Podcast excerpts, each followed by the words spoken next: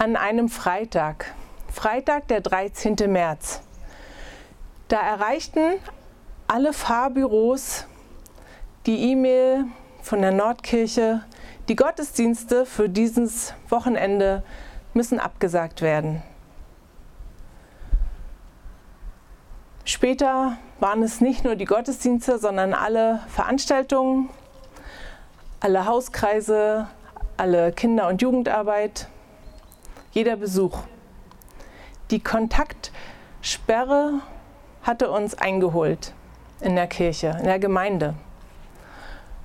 Am Sonnabend bekam ich dann die Nachricht, die Schule ist geschlossen. Und von einem Tag auf den anderen war mein ähm, Terminkalender leer. Es war schon ein verrücktes Wochenende. Und was hat das mit uns, was hat das mit mir gemacht? Einige meiner Kollegen, die haben so reagiert, Ärmel aufgekrempelt, wo steht das Klavier? Was können wir jetzt anpacken? Was müssen wir jetzt tun? Wie können wir jetzt Gemeinde sein? Und das ist wunderbar. Mir ging das ehrlich gesagt nicht so. Ich wäre am liebsten nämlich reingekrochen in mein Schneckenhaus und hätte mal abgewartet, was weiter passiert. Ich hatte das Gefühl, das ist wie so eine Prüfung auch, vor der ich, vor der wir auch als Gemeinde jetzt stehen. Wozu sind wir eigentlich da, wenn plötzlich nichts mehr geht? Was geht, wenn nichts mehr geht? Und was kann man da eigentlich machen? Was bleibt? Ich bin froh, dass am Ende der Zeit die Sehnsucht nach Gottesdienst geblieben ist und dass wir jetzt wieder Gottesdienst feiern. Was bleibt? Diese Frage stellt sich Paulus in dem Abschnitt, den wir gerade gehört haben, in diesem aus dem Brief an die Korinther. Was bleibt eigentlich? Was bleibt bestehen? Was hält stand? Und er vergleicht die Gemeinde mit einem Bauwerk. Mit, ja, kann gar nicht genau sagen, ob es ein Haus ist, irgendwie ein Bauwerk erstmal. Und er sagt, das Fundament ist gelegt. Er selber hat das gelegt in Korinth, als er dort auf einer seiner Missionsreisen war. Anderthalb Jahre hat er Station gemacht. Und er hat das Fundament dort gelegt. Er hat die Gemeinde in Korinth gegründet. Er hat sie auf den Weg gebracht. Es gab schon Christen vorher dort, aber als Gemeinschaft und als Gemeinde haben sie sich erst danach wahrgenommen. Er bezeichnet sich selbst als weisen Bauleiter, so steht das in der Basisübersetzung. Bei Luther steht noch schöner weiser Baumeister. Ein weiser Baumeister. Den hatte die Johanneskirchengemeinde auch. Das war Pastor Sundhausen, der 1970 hier angefangen hat, das Fundament zu legen. Zusammen mit einem Initiativkreis ist er in dem neu entstehenden Wohngebiet von Tür zu Tür gegangen und hat geklingelt hat mit den Leuten gesprochen, hat sie eingeladen zu Gottesdiensten. Erst in den Kirchsaal in der Beimlerstraße und später in den Bauwagen in der Bugenhagenstraße. Das Fundament ist gelegt, sagt Paulus, aber das Fundament ist nicht Paulus, auch nicht Pastor Sundhausen. Nicht ihre Ideen, nicht ihre Lehren, sondern das Fundament ist Jesus Christus. Und das ist gelegt und niemand kann ein anderes legen. Jesus Christus,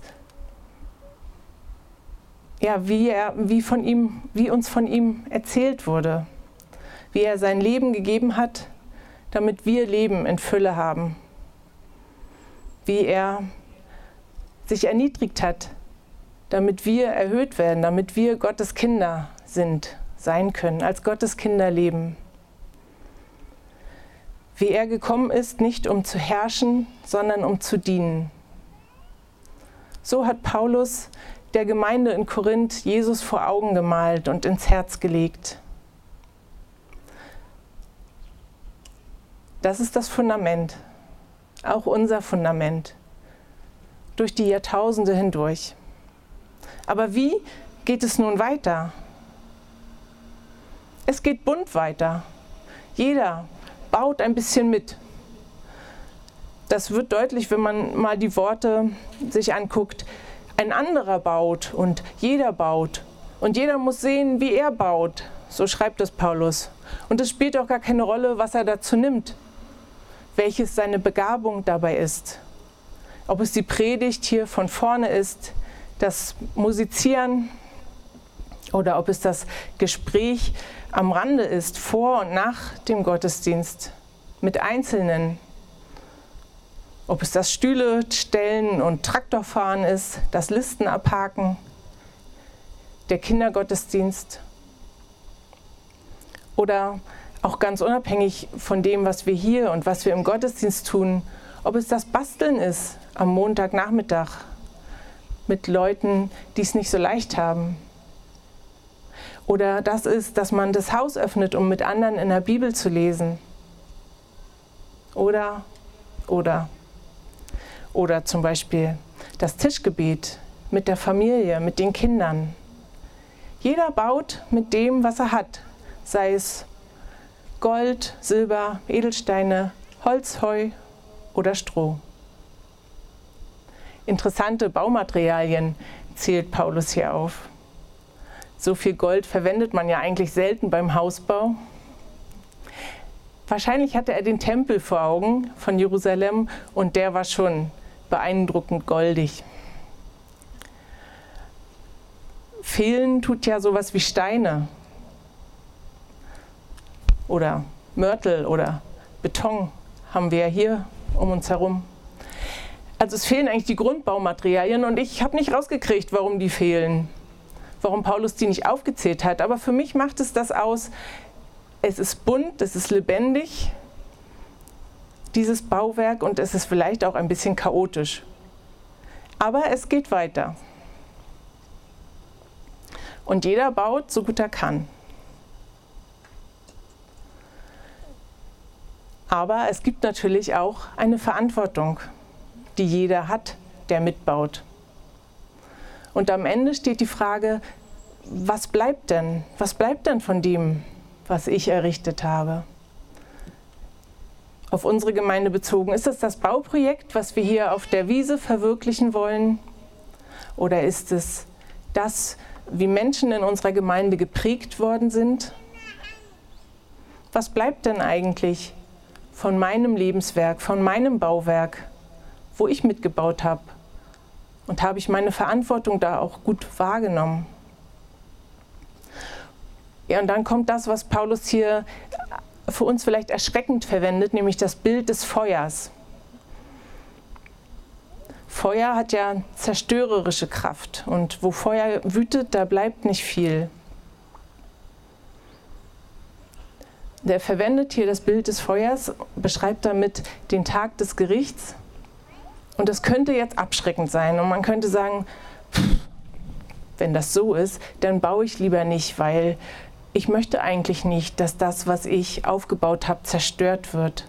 Ich möchte eigentlich nicht am Ende mein Lebenswerk runterbrennen sehen. Oder auch schon mal zwischendurch. Das möchte ich eigentlich nicht. Und wenn das so heiß ist, die Sache, dann lasse ich das lieber. Ich glaube, das Feuer, was Paulus hier nimmt, das ist tatsächlich ein Bild. Und er hat es nicht so sehr auf die Zerstörungskraft abgesehen, sondern das ist wie eine Bestandsprüfung. Was hält Bestand im Feuer? Und dann sind auch noch mal die Baumaterialien natürlich interessant, weil ist ja klar, was brennt, was brennt nicht. Edelmetalle schmelzen natürlich eigentlich auch, also die bleiben nicht so schön, wie sie waren, aber sie sind noch da am Ende. Holz, Heu, Stroh ist weg. Aber das ist nicht, es geht nicht ums Zerstören, denn Paulus sagt ja nachher, ihr seid der Tempel des Heiligen Geistes und dieser Tempel, der soll nicht zerstört werden.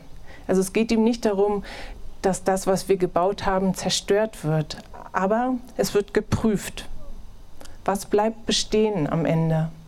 Und es kann sein, dass manches dabei dann wieder kaputt geht, nämlich das, wo unsere eigene, wo meine, mein Egoismus, meine Eitelkeit, meine Selbstdarstellung im Spiel war, wo es darum ging, dass ich groß werde, dass ich Macht ausübe vielleicht auch. Und das kann ja in der Gemeinde an verschiedenen Orten durchaus passieren, an verschiedenen Stellen. Das wird nicht Bestand haben, das wird vergehen. Aber es bleibt das, wo wir uns beim Bauen am Fundament orientieren, wo wir uns an Jesus orientieren, wo wir ihn in die Köpfe und die Herzen der Menschen gemalt haben, mit unseren Worten, aber auch mit unseren Taten, auch mit dem, wie wir miteinander umgehen, ob wir Jesus gemäß miteinander leben, sag ich mal. Das bleibt. Und ehrlich gesagt, ich bin froh, dass ich nicht in der Prüfungskommission sitze, dass ich das am Ende nicht entscheiden muss und auch nicht zwischendurch. Ich bin froh, dass auch keiner von uns da drin sitzt, auch keiner von außerhalb, sondern dass es Gott ist, der uns prüft, wie durchs Feuer. Und es kann sein, dass am Ende ich vor der Asche stehe und dass dann da etwas blinkt, von dem ich gedacht habe, das hat doch gar keinen Wert, das hält niemals, das vergeht bestimmt. Aber das ist es, was bleibt.